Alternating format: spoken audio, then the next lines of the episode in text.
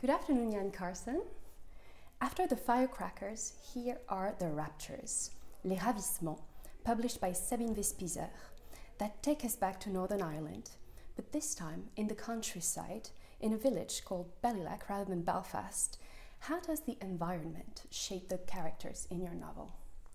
Um, I think the, the people who live in, in this village and in the novel, they're mostly farmers, members of a farming community, um, very dependent on the land and also quite isolated from you know what we would have called the big town when we were little. It's, it's, it's very based on the village that I grew up in. Um, and so when something goes wrong with the environment, there's a bit of a natural disaster or a man made natural disaster, you might say, in this novel. Um, and when that happens, it impacts everything um, because the people are so dependent on the land. I don't want to give away too many spoilers because it's quite easy to ruin it. Yeah. But you see very quickly the, the kind of relationship between uh, the physical landscape and the well being of the people in the village. So the Raptures take us into the dimensions of magic realism where along the fiction there's a space that opens where you as the writer can show what's not visible, what's not audible, what's not thought otherwise possible. How did this freedom frame, if at all, your writing? Um, I'm very, very much influenced by poetry. So, in, in Northern Ireland in particular, we have this really long tradition of poetry, possibly more so than prose, even. Um, Seamus Heaney, who won the Nobel Prize for Literature, is a proud Northern Irish person, and he really impacted a lot of other poets. And so, I, when I was beginning as a writer, I would have gone to a lot of poetry readings. And the thing about poets is they know about leaving space in their work. There's white space between the lines. There's metaphor, which needs to kind of resonate with the reader. The reader has to bring their own meaning to it. And so you have to create a lot of space around your work. And sometimes that gets lost in prose fiction. We're all about telling. I want to write prose that invites the reader in and creates space for them to decide what they want to think for themselves, really. So I would I would blame poetry for that, to be honest.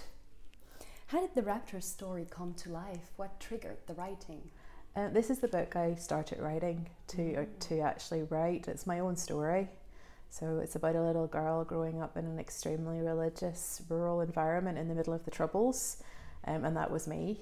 And as a child, a big reader going to libraries, I never saw that story anywhere in the books that I read and knew it was an important story and needed to be told. So I, I wrote for little me, but also for the young people nowadays who are from mm. that background and need to see their own story.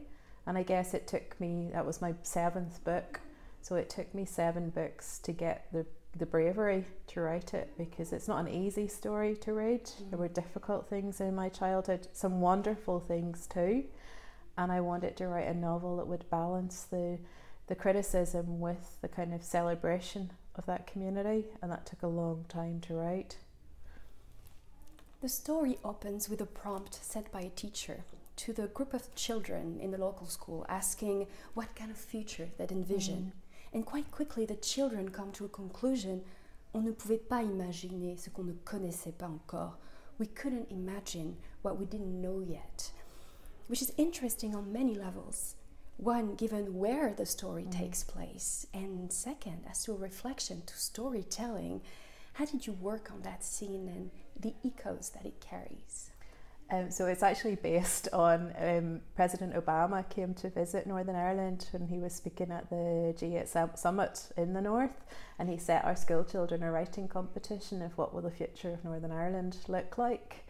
And at the time, I thought this is great, and then afterwards, I thought, is this actually kind of problematic? The idea that these children would fix the problems in Northern Ireland when they didn't create those problems. Um, and so I wanted to weave that in that it's ludicrous to think that children could imagine a peaceful, um, open minded, engaged future when that's not what we're modelling to them in the, the here and now. Our school system is still segregated in the north. A lot of children are growing up with the legacy of the conflict and they're not getting to see any other experience. So, mm. how could they imagine anything different from the reality that they're living every day? So I was playing on that. And yet, I think there's a hopeful note in it as well because children do have imagination, and the kids in this book they're full of kind of crazy ideas and mm-hmm. um, bravery and kindness and all sorts of things. So even though they say they can't imagine the future, they have a good go at trying to to create it again. You said there's a, a disaster that's going to happen without saying more. Mm. Does tragedy reveal the most human side of the individuals or the least of the community? Um, I think, you know, it's a cliche to say that tragedy or suffering brings out the best and the worst in people. What I want it to do is put a community under scrutiny. Um, how how do to people who call themselves kind of a, a village, a, a, church community, a family, how do they react both individually and collectively? Mm-hmm. And I think you see very clearly in the raptures this sense that all of them are struggling, and yet particularly the adults are putting up a face. They must look like they're in control, that they know what they're doing.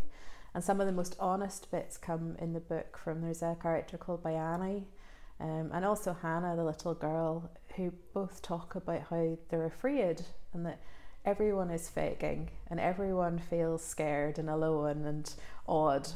And those moments to me are the most true moments of humanity in the book when people admit that they're not in control and that they need each other to support themselves. Mm-hmm. So there's the main character, Hannah, but the secondary characters are just as important.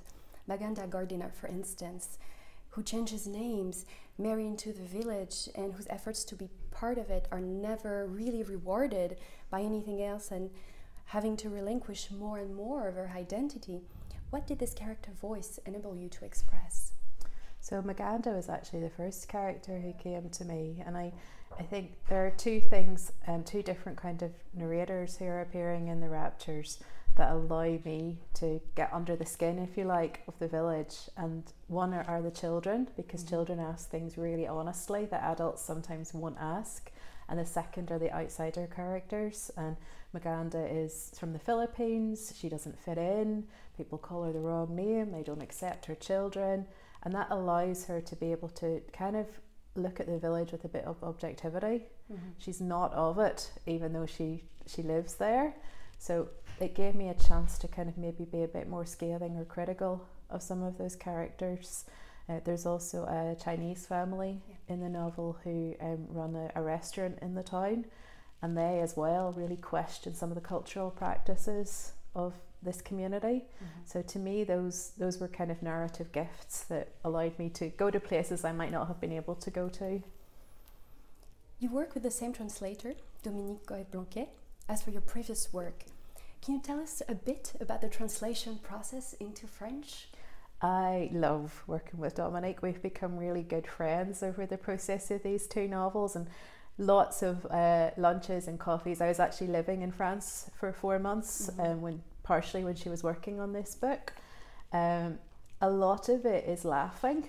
Hmm. So she will send me a very weird Northern Irish turn of phrase and th- you know, I think you've made a mistake. This doesn't make sense, and I'll have to explain to her. Oh, that's a very strange idiom that we use. Mm-hmm. Um, Dominique's also just an absolute font of knowledge, and her ability to take some of these words, which mean something in, in Northern Irish um, parlance, but don't mean the same thing in France, and find an equivalent term. I just mm-hmm. think is fascinating.